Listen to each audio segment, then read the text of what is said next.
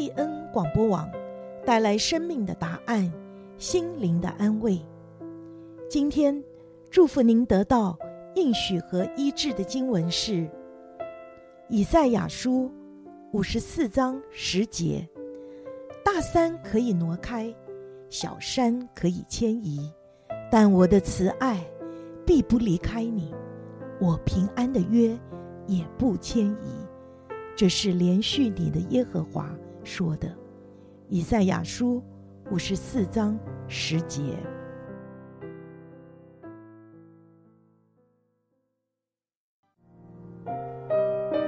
听众朋友，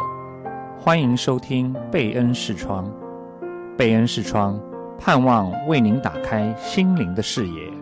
带您走遍世界，珍爱世人，将您的祝福带向远方。亲爱的听众朋友，欢迎您礼拜五晚上来到贝恩视窗。我是兰芳，我是林菊。我们今天要跟听众朋友来分享一对夫妇啊，他们过去呢，在中国的苏州地区呢，啊，是传道人的身份。那我之所以分享这个故事呢，也是讲到，就是当时。呃，西教士把福音传到中国以后，在中国的教会，当时在经历这个文化大革命，许许多多传道人面临很坎坷的遭遇。有时候，真的人一生的脚步不由得自己，特别在大环境不好的时候，要。真实的建立在信仰的根基上，特别的不容易。那我们今天要分享的这对夫妇呢，应该是说分享两代人，这两代人因着信仰，他们所经历的。坎坷的路，而他们生命的选择，那个在基督里面的，真的是那个生命，实在是发出了许多的香气来。那我们今天分享了这对夫妇呢，弟兄叫做黄伯珍，太太叫做彭艺云。那就像兰芳讲的哈啊，不止我们常常分享到西方宣教士进入中国，他们怎么样奉献他们的生命给中国人。啊，其实承接这个救恩的中国人在那个时期啊，也是，尤其是传道人哈、啊，他们也面临非常艰困的环境哈、然后他们也为了他们的信仰，有时候他们也付出他们的生命啊，付出很大的代价。黄伯珍呢，他是在一九三二年的十月出生的，那他的家里呢，本来就是一个传道人的家。啊，所以他的父亲黄恩余哈啊，是在一零一九三零年代是在远东宣教会啊做传道人。后来他们自己呢，在上海就办了一家孤儿院，这个孤儿院叫做信爱。啊，那在抗日战争胜利以后呢，他们在泰州周庄这个地方开了一间诊所。其实他的父亲黄恩余不只是一个传道人啊，他在国共内战的时候呢，啊，他还是一个医生哈、啊，就是治病救人。那在解放以后呢，啊，就碰到很多次的政治运动当中啊，他常常遭受到逼迫啊，所以这个传道人的身份跟他在这个国共内战当中，他做医生。啊，去救治国军这两件事呢，啊，就成为他被批斗的一个很重大的理由啊，也是在这当时一九六七年代文革时期呢，让他生命遭受到很大的一个打击跟威胁啊。他当时呢，就在丹阳附近的吕城一个学校啊，在文革的时候，他就做校医。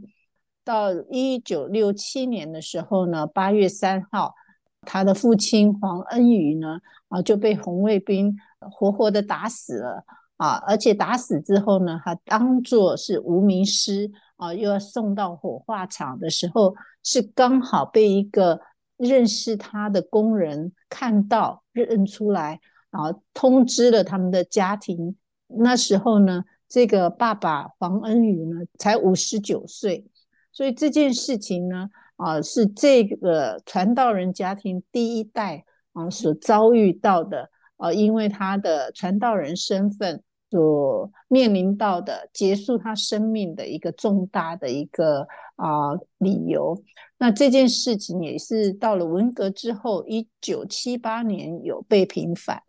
所以讲到这个他爸爸的这一代呢，其实就是在疯狂的文革时代呢，就是无理的活活的打死。而这个黄伯珍呢，他从小其实是跟随着父母，就辗转在不同的教会里面服侍，一直到他初中毕业的时候呢，他是在扬州那一边。高中呢，也就是毕业以后呢，他就进入无锡华北神学院念书哈。那是在一九四九年之后呢，这个华东区的神学院就联合，那以至于他是之后是到这个南京的金陵协和神学院就读。一九五三年毕业，那时候其实他的服侍跟父母都是非常紧密的连接的。之后呢，啊、我们要讲到这个黄伯珍他的妻子彭懿云。彭懿云呢，其实跟黄伯珍是差不多的年年纪哦。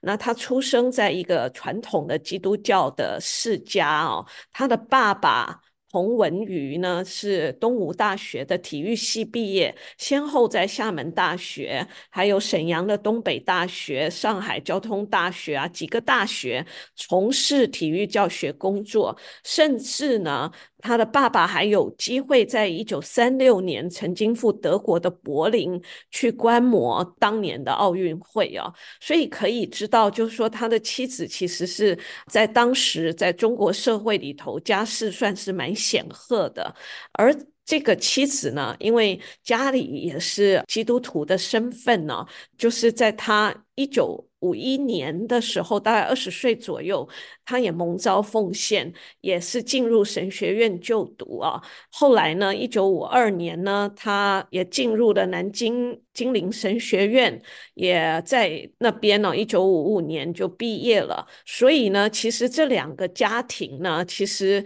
他有他们的相似性，也就是在那个那样子的一个。文革期间呢，其实两个就是说，不管是黄伯珍还有彭逸云呢，他们都是蒙召服侍神的人。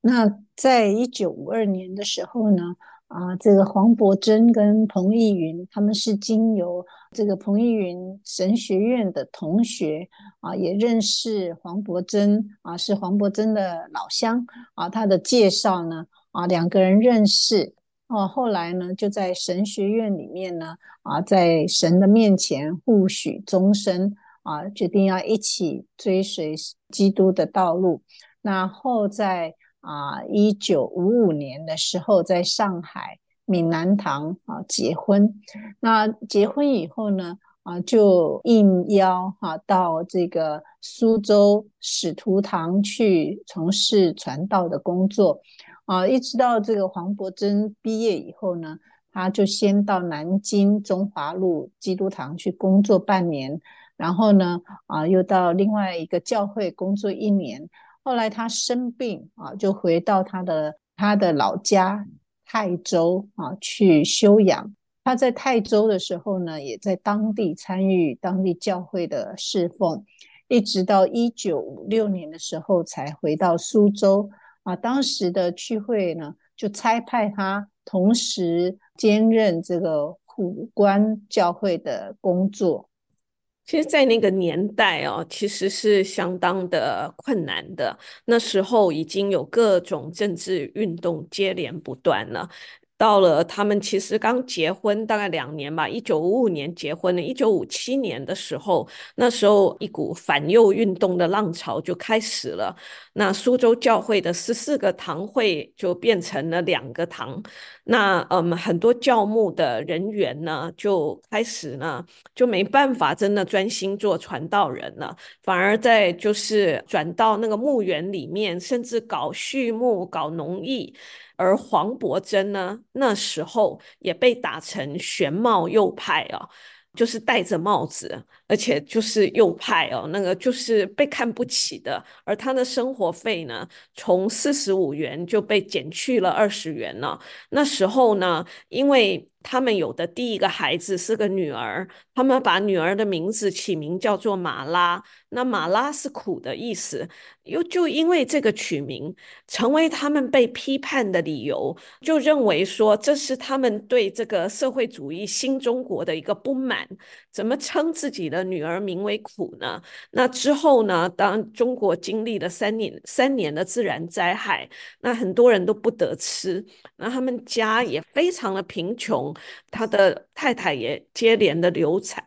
之后就在。一九六一年，终于得了一个女儿。一九六三年，又有一个儿子啊。那其实这段时间是相当的艰难的，对他们来讲。但是，就是黄柏珍夫妇呢，他们养育孩子呢，家教是很严的。当儿女犯错必须受责打的时候，总是在母亲的监督之下，由父亲来执行啊。他其实是轻轻打孩子一下的同时，他重重的打自己一下，为的是要他真是怪自己没有尽责，好好的教育好孩子。哇，我真的想看到这样子的描述，我在想，这样子的一个管教，一定在孩子心里面留下一个很深刻的印象。其实他对孩子的管教，其实。也是让孩子看到，作为一个父亲，他多么把这个管教的重任，真的是牢牢的记在心里面。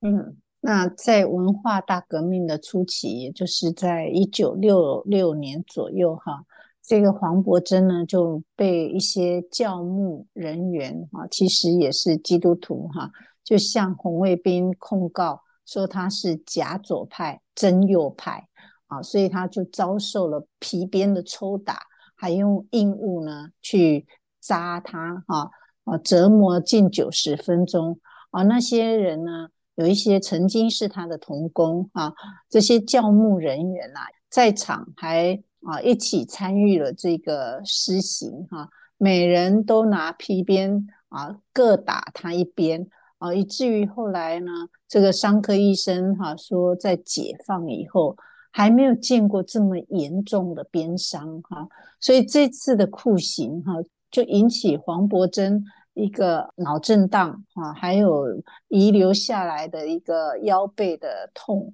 啊，伴随了他的一生。啊，加上后来他的生活费也停发了啊，真的是雪上加霜啊。那他曾经去看望他的母亲呢，啊，也被红卫兵暴打。啊，被强制搬离他们所住的地方，啊，独自拉着板车，带着三个小孩搬家。他们这样子呢，因为到处被驱逐、被逼迫，所以他们后来搬家就成为黄家的一个隐痛。哈，他们从结婚到苏州工作，一直到离世回天家，至少搬过十五次家。那等到他这个黄柏珍的伤呢稍微好一点啊，他跟妻子为了要养家糊口啊，他们什么活儿都去做啊，他要修理钟表，去替人理发、洗塑胶、做保姆啊，去替这个伟人做石膏像、摆地摊、漆印刷这些啊，尤其是他要去替伟人石膏像做这个石膏像的那段日子。也是充满了危险跟恐惧啊，因为在那个年代，你一点差错就可能立刻被打成现行反革命啊。在制作这个石膏像的过程当中啊，如果你做坏了啊，或是处理过程或方法哈、都不太对哦、就是那种啊，就马上会被定罪哈、好像啊杀人放火的罪犯这样子，所以他们其实是。是非常恐惧、战战兢兢，活在这个危险跟恐惧当中的。哇哦，真是没有办法想象，在那个年代哦，要要做基督徒真的是相当的困难呢。那后来在一九六九年的时候呢，黄柏珍他们全家就被下放到苏北的农村呢，在那里成为农民啊。当时他最小的孩子才六岁。那真的那个那段日子是非常的痛苦的啊，他们亲身经历到恨不得吃猪食的日子，因为他们有三个孩子都要上学，那他们根本都没有办法胜任繁重的农活，就是好像那时候他们的生活的景象，就像他们小学课文里面所讲的“食不果腹，衣不遮体”的这样子的一个程度啊，经常一天。只能吃一餐呢，他们都要竭尽心力，而且呢，也要节约节约自己的体力，因为实在是吃得太少，身体没有办法负荷，他们只能晚晚的起床，早早的睡觉，为了也就是要节省自己那个自己身体的能量的耗尽，也为了节约这个点灯用油。这样子的一个情况，真的那种情况是心力交瘁的，以至于真的夫妇双双都病倒了。而这这一个时间呢，特别的严重，是在一九七三年到一九七四年当中，而就是在这么的好像一个黑暗时期哦，他们见不到光，也就在这最深处、最痛苦的这两年，神的恩典就眷顾了他们。这个眷顾呢，其实也是非常的奇妙。他们说，他们再一次被神的呼召所震撼，去就是这么的痛苦的环境里面，他们开始回转，回转在神的面前，真诚的悔改。也就是在那一些禁锢的岁月里面呢，他们。夫妇两个就把耶稣基督的福音呢，就一一的传给他们的儿女们，在家里面开始了秘密的敬拜神的生活。当时呢，在那样子的日子里面，第一没有圣经。没有圣经的时候呢，刚好他们家里还好也，在旧书里面找到一个希伯来文跟英文的对照的新约，就他们就鼓励他的大女儿，就借助于学学到的一点点英文还有字典，就在那里进行翻译。特别是黄伯珍他们夫妇两个，将所能记忆的圣经内容呢，就慢慢的跟着他们找到了这个呃希伯来文跟英文的对照。本新约呢，就把它拼凑起来。后来呢，就是在他们的外婆家呢，也找到了一些已经被拆散的圣经哦。他们就哇如获至宝，拿回来，大家就每一天都在那里抄写圣经，所以就可以看到那个年代。他们想要神的话语，却真的神的话语这么样的得着，心里面的那一种渴慕跟珍贵哦。而他们不止没有圣经，他们也没有诗歌，他们真的只能就拼命的从记忆深处里面去想、去记谱，甚至后来自己填词，或者是借助当时哦，真的是有一些外国的那个那个收音机的福音广播电台里面的一些。真的是音乐的这些啊、圣乐啊，那时候他们虽然好像英文也不是听得很懂，可是音乐好像是一个世界通行的语言呢、这也常常触发这个黄柏珍一个灵感呢、甚至他就把这个音乐在自己用诗歌来填词吧，也把它填得非常好哦。而且呢，这个就是。圣经诗歌，另外一个就在当时的时候，聚会的形式也很受限制啊。特别他们在农村里面，那农民啊，就是常常彼此往来是不讲究什么礼仪规范的。有时候他们偷偷的家庭在聚会，也常常会被不请自来的这些乡亲进来就打扰了。而在那个环境里面呢，其实他们心里面是存了很大的恐惧跟戒备的，所以常常就是在那个家庭聚会里面呢，他们就把诗歌跟圣经呢，就把它包裹在当时的所谓红宝书的外壳底下哦，甚至在桌上呢，他们就摆了一副扑克牌，就是想要应对当时如果突然有的变故呢，他们就可以用这样子来应对。啊，真的是没想到哈，就是这个转折点是在他们最困难的时候啊。其实从人的角度来说啊，你身体的需要都顾不上了啊，还谈得上敬拜或是读神的话语吗？可是就是因为这样子啊，他们一旦啊来回转。来到神面前啊，再一次来悔改的时候啊，反而里面那个灵里面啊兴起的时候啊，他们反而可以啊，好像轻看。这个世界给他们的苦难，哈啊，到了一九七五年，他们的大女儿已经十八岁，高中毕业了啊，就回到苏州工作啊。那时候呢，整个皇家的生活也啊开始有改善。然后呢，这个黄伯珍夫妇呢，就以水田跟生产队换成旱田啊，种植果树跟蔬菜，同时呢，还啊养一些家禽哈。啊，然后呢，啊，他们常常为了点灯的油发愁，啊，也常常为了明天的粮食，甚至下一餐。啊，呃，而烦恼，但是神总是有他奇妙的安排，为他们解决这个啊十一的问题啊。他们呢还教小孩要学习谢饭祷告，他们有五十条谢饭祷告的范本哈、所以他们有准备，其中有一条是要感谢神，当他们无饭可吃的时候，他们怎么祷告。好，那但是神也很非常怜悯他们，他们一次也没有用到那一条祷告哈。他们每次遇到生活危机的时候，神总是帮助他们安然度过啊，从来没有啊有忍饥挨饿的事情发生啊。那在这期间呢，其实黄伯珍呢。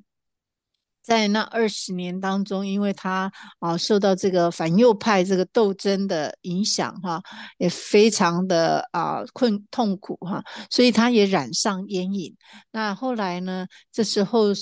神也帮助他哈，回应到回到神的面前，他也戒掉了他的烟瘾哈，那就是可以好像神在预备他要回到啊教会去侍奉，在。现在看来哈是很奇妙，可是，在当时啊，没有一个人觉得这是可能的事情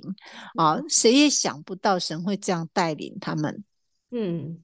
神是如何做的呢？其实就在一九七九年的时候，政治形势又有了一些改变了，各项政策呢就开始落实下来了。当时呢，插队落户的这些下放妇呢，就可以回到自己的家乡，而黄伯珍一家呢，也因为如此呢，就返回了阔别十年的苏州。当时他们回去的时候，根本没有住的地方，全家人只能寄居在外婆那个。不到二十米的这种家里面呢，真的是很辛苦。一直到一九八零年呢，复活节呢，他们竟然开始恢复聚会了，而教会过去被冲击的这些教牧人员呢，也都恢复了原来的待遇。只是就是黄家呢，好像还没有办法如此。黄伯珍当时的月工资是三十元，他的太太是三十五元呢。后来呢，因为落实知识分子的政策呢，他们每个人又加了二十元呢，又补了这个十年呢，他们没有领到的生活费，当当然也要扣除掉他们当时在农村期间的一些啊粮草的补助呢，他们的生活。总算现在开始可以维持了，而这个时候他们的小女儿也开始自食其力了，因此家里的负担就相应的减轻了不少哦。所以呢，其实真的他们有很多年都是在贫穷里面打转的，真的是神的时间来到了，不只是恢复了他们在教会的聚会，开始可以服侍神了，现在整个日子也开始慢慢的好转了。对，那他们从农村回来以后呢，啊，政府呢有开始要啊恢复啊，要去追究当时啊鞭打黄伯珍这件事情，哈、要他供出这个凶手的线索。那但是黄伯珍就说算了，不必追究啊，他也没有留下任何的报告啊。然后呢，经过这次的浩劫呢，他其实。啊，是愿意跟这些曾经告发他、鞭打他的人在一起共同办好教会啊，他不计前嫌啊，他愿意去弥补那些年没有工作的亏欠啊。可惜那些曾经鞭打过他的人呢，并没有因此而感动啊，也没有悔改。反而呢，就是在背地里呢颠倒是非哈，然后他们也不愿意哈自己出来承认，但是这无所谓，因为啊，对黄伯珍来说，那一段他已经走过了哈，已经在他的后面了。那其实黄伯珍他自己的文学功底是。很好的，是很深厚的哈。他常常呢啊，会以前在读神学的时候，就会写一些基督教文学作品啊，发布在这个刊物上面啊，还有写过小歌剧。啊，后来他渐渐呢就专注在教会的文字工作啊，那他自己呢不太善于这个人际关系啊，跟当权者斡旋啊，所以他的作品呢常常是被压制不能发表的哈。但是其实呢，正是因为这样一个很不舒服的环境哈啊，他相信这是神放在他身上的。反而让他可以安下心来，写出非常多的啊这个文章哈、书籍哈、他发表过非常多的书籍。那一九八六年呢，他啊还写过这个两册的这个怎样交账啊，怎样尊敬老人这种，还写过神学的教程哈、写过非常多的。啊，书啊，那后来呢，他被逐出两会以后，他又写了啊一些小说，一些一些创作哈、还有一些曲调。他有一本叫做《经文短歌》，里面有九百四十六首的诗歌哈、他自己也也会创作诗歌，也会配曲，完全是自己自创的。歌曲啊，所以这些呢都成为苏州信徒广为传唱，或者是他的所写的这个神学灵修啊，这些彼此交通的这些著作呢，有五百万字以上哈、各类的诗歌有一千多首，这都是神给他的这个灵感跟悟性哈、也算是一个很有恩赐的一个人，嗯。那从另一方面呢，其实他的妻子彭懿云呢，在他整个侍奉的历程当中呢，真的也是一个非常非常好的一个姐妹的榜样哦。她不但把他的三个孩子带到主的面前，让他们与救恩有份呢、哦，并且在这么一个充满患难的日子里面呢，他让这个家庭当中呢，依旧充满平安喜乐，家里是有歌声跟欢笑的。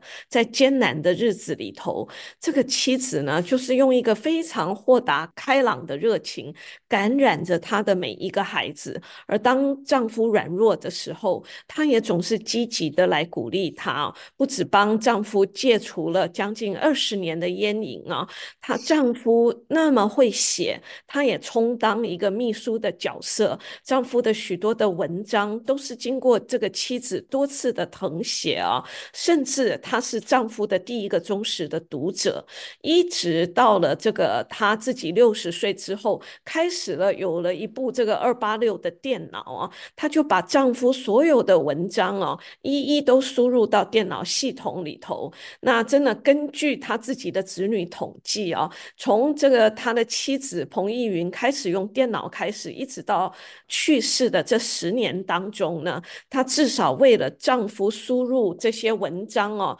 文字长达一千万字，嗯，上啊，所以真的可以看到，作为一个主的使女啊，还有真的在这个艰难的大环境当中，这对夫妇那个彼此相爱扶持，并且给。他们的儿女所带来的榜样是非常令人敬佩的，甚至呢，真的是在他们的心里面，就作为他们丈夫跟妻子，在那么难的一个年代里面，世人看重职务、看重待遇跟圣职啊，可是他们从来没有伸手去索要任何的这些职务待遇，反而一生甘于贫穷。其实他们的收入远远都低过于他们学历所能得到的报酬，但是他们从来不肯在经济待遇跟圣职的问题跟原则拿来做交易哦。所以其实就是在他们的心里面，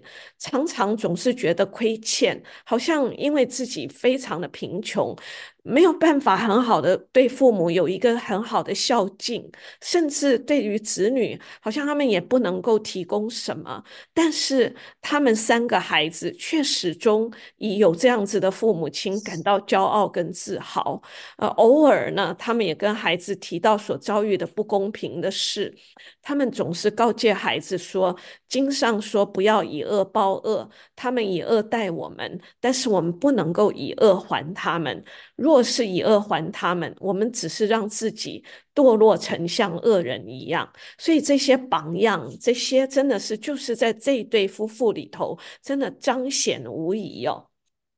后来在一九九一年的时候，在环境的重压之下呢，他们没法正常的服侍哈，因为上级呢要逼迫他们，他们被禁止讲道哈，也不能在牧会哈。也禁止他们参加聚会啊，所以他们就转向以文字跟辅导工作为主的侍奉啊，凭信心生活啊，真的只是啊靠着传福音啊来养生啊，神也供应他们，而且呢啊，他们还有啊一些需要哈，要去比如说医病哈，还要去发表他们的这个文字。啊，这些需要呢，啊，即使不吃不喝不穿都不可能实现的，但是神哈、却让他们有办法啊，可以把这些文字呢啊修改润饰，然后呢装订成书哈、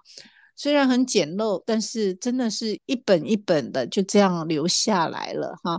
那嗯，后来这个是。一直到这个黄伯珍两千零一年的时候，他啊得到肝癌，归回天家。那他的妻子呢，也在两千零三年的时候安息主怀啊。所以你可以看到，他们一家人啊，真的是为了福音的缘故哈、被神带领啊，在神面前受苦，但是也因此被神坚立。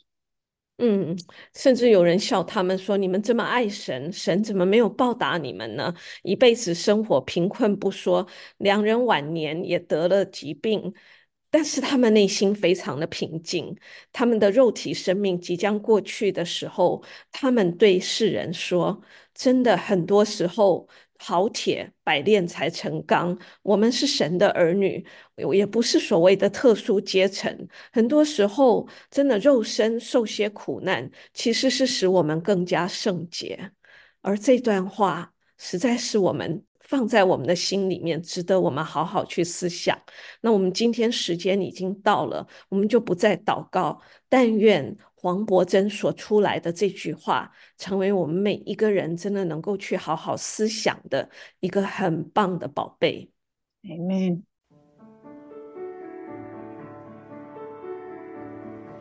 贝恩视窗是在 FM 九十六点一，每个星期五的晚上八点半到九点播出。我们的联络网址是 triple w d p m radio dot org slash friday two。我们下星期五空中再会。